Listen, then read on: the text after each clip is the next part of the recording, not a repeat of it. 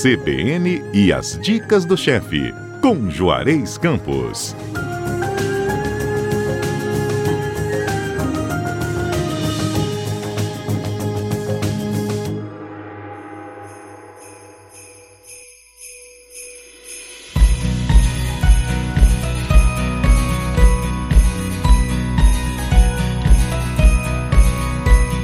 Olá, chefe. Bom sábado, bom Natal para você e para os nossos ouvintes queridos. Você sabe que hoje eu me sinto um Papai Noel, né? Porque eu, a, a, parte física do corpo eu já tenho. E a sobrancelha branca eu tenho desde os 30 e poucos anos. Então eu sou um verdadeiro Papai Noel. E tá aí, faltando a barba branca.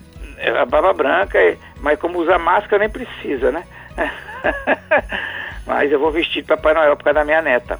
Ah, isso é lindo. Ah, vou. Como é que Vai está ser... essa preparação aí para o almoço de daqui a pouco de Natal? É tudo diferente Olha, quando tem criança, né, Juarez? família, a gente valoriza muito mais, desde lá de Alegre, mamãe sempre valorizou o almoço de Natal do dia 25.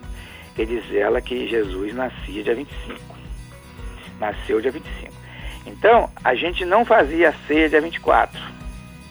Entendeu? Uhum. A gente não fazia ceia dia 24 isso quando, quando eu era criança. É, eles iam para a missa do galo, voltava, comia rabanada com vinho do Porto. Era isso que era o negócio. Aí dia 25 tinha o almoço. Mas depois eu fui saindo de casa, meus irmãos também, criamos esse hábito da ceia. E aí começamos a fazer a ceia no dia 24. Com isso, mamãe ia ter trabalho dia 24 e dia 25. O que, que ela fez? Ela criou pratos de aproveitamento da ceia do dia 24 para já ter pronto no dia 25. Então, o que sobrava da ceia 24 era inventar um prato único para o dia 25. E é exatamente isso que eu vou dar para vocês agora. As mães têm uma sabedoria Não é? que ninguém consegue alcançar. Tudo. Ah, todo domingo tinha galinha ensopada, de noite tinha, tinha arroz, arroz de, de forno. forno. Amo! então, Vamos ensinar, dizer, então? Um presente Depois, de Natal para os nossos ouvintes, num ano que foi tão difícil para todo mundo. Exato. Reaproveitar, aproveitar mais uma vez. Muito, Essa é a nossa dica. Muito. E, e, eu acabei, depois que virei chefe de cozinha, eu fui conviver com os chefes lá do Sul e percebi que eles fazem uma coisa semelhante com churrasco. O que sobra do churrasco de um dia ou de um dia para o outro, eles fazem o que eles chamam de carreteiro de churrasco. Eles têm um arroz carreteiro típico deles. Com aquela sobra do churrasco, eles fazem um arroz carreteiro de churrasco. Muito parecido com o que a mamãe fazia, só que a mamãe fazia a forma de escondidinho, porque ela queria fazer um prato único só para botar no forno e pronto. Né? Eu conheço gente, Juarez, que coloca o resto do churrasco no feijão também e cozinha. Ah, fica bom demais. Fica. Sobra é sempre bom. Eu, por exemplo, é, adoro mexido até hoje. E eu gosto de chegar na geladeira, ver o que, que tem e inventar um mexido com o que tem. Maravilhoso. Né? Eu estagiei num restaurante em Paris que ele fazia exatamente isso. Na segunda, terça, quarta, quinta, a gente tinha sugestões do dia. Ia guardando a sobra. Na sexta, era o, o é, um escondidinho, porque escondidinho não foi inventado no Brasil, né? Escondidinho foi inventado na França, chama haché parmentier, que é, na verdade, é, é carne moída com purê de batata em cima. Eles pegavam, ele pegava a, a parmentier do Ju, ele pegava tudo que sobrava da semana, refogava com legumes e cobria com purê de batata e vendia na sexta-feira. E é isso que a gente vai ensinar hoje. Exato, no escondidinho exatamente. de Natal. A porção coloquei para quatro pessoas, mas essas coisas são muito relativas, né? São 500 gramas de sobra das carnes da ceia do dia anterior. É peru, é chester, é cordeiro, é boi, é porco, é leitor, depende do que, que você tem, né? Uhum. Uma cebola média picada, um talo de aipo picado, uma cenoura pequena picada. Ah, mas eu sou lá do interior, não tenho aipo. Não tem problema, não bota. Não é por causa de um componente que você não vai fazer o prato, né? Dois dentes de alho picado, dois tomates sem pele, sem semente picados, meia xícara de vinho branco seco ou aquele vinho que sobra lá do, da, do dia anterior, tá? Se não sobrar o, o branco, se sobrar o tinto, pode usar o tinto. Se não sobrar nada, sobrar espumante, bota espumante, tá? É, uma xícara de caldo de frango, uma colher de chá de tomilho e de alecrim picado, ou a erva que você tiver no quintal, uma colher de sopa de salsa e cebolinha verde picado, quatro colheres de sopa de azeite, uma colher de sopa de parmesão ralado, uns pedaços de manteiga, uma colher de sopa meia de farinha de rosca e purê de batata o suficiente para cobrir isso aí depois. Pronto. Corta as carnes em cubo médio, mistura elas e aí você refoga a cebola, a cenoura, o alho, o alho no azeite. Como é que é o nome dessa, dessa misturinha aí? Mirepoix. Isso. Adoro esses nomes, Juarez. Não é? E a cebola e a cenoura e o aipo são cortados em cubinhos chamado brunoise, tá?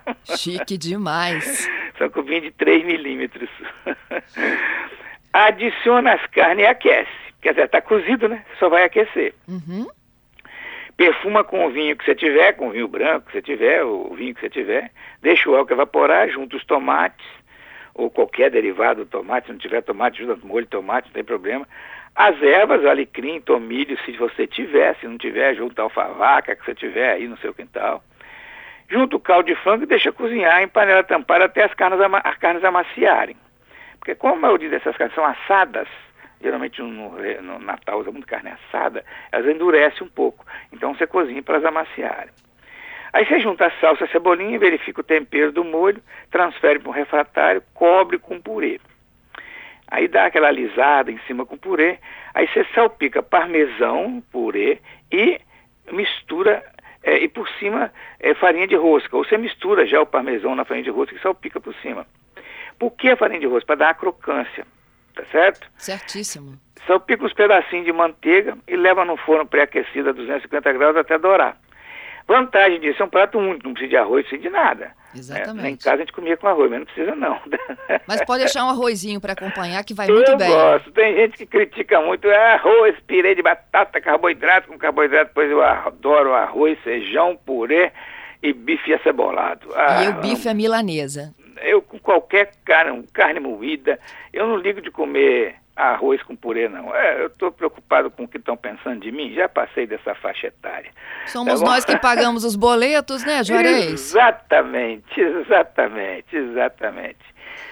E Bom, uma é vantagem é desse simples. prato, Juarez, é que você pode preparar com uma certa antecedência, ó, acordou, tomou o café, já começa a juntar tudo, deixa pronto, deixa no forno, é. na hora que o povo chegar, só esquenta. Evidentemente, quem só faz um tipo de carne faz o refogado só com um tipo de carne, né? Uhum. Ah, mas deu pouca carne. Você acrescenta um pouco de legumes aí, se você quiser. Pega uma jardineira de legumes, ervilha, vagem, o que você quiser, e mistura aí para fazer render, né? E fica Muito maravilhoso, viu? E é interessante, sabe porque, Fernando, geralmente, ah, principalmente os adultos, bebem de véspera. E estão lá com a mucosa bem atacadinha, né? Então, você, quando você pega essa, uma comidinha dessa confortante, que purê de batata é uma comida confortante, né?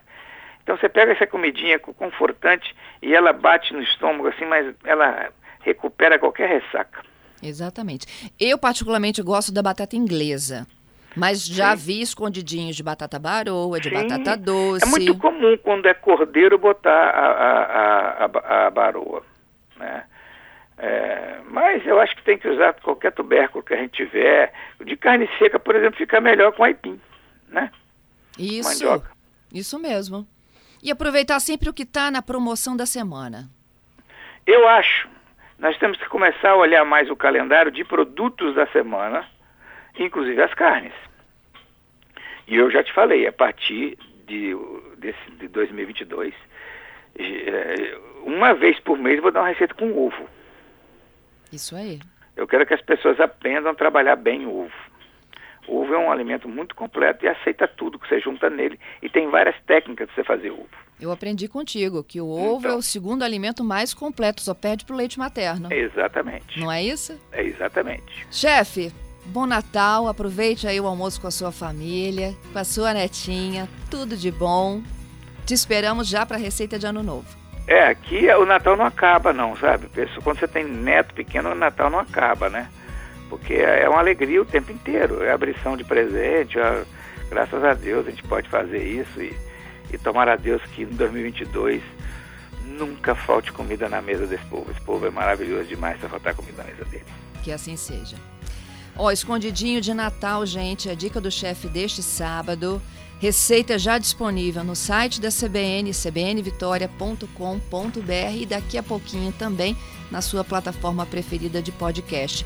Desejo um bom Natal para os nossos ouvintes, Juarez. Bom Natal para todo mundo e que nós tenhamos um 2022 muito bom, mas nós temos mais uma semana de luta pela frente. Vamos deixar esse ano com chave de ouro, com muita alegria, muita saúde e paz. É isso. Até sábado que vem. Aproveite bastante. Um abraço.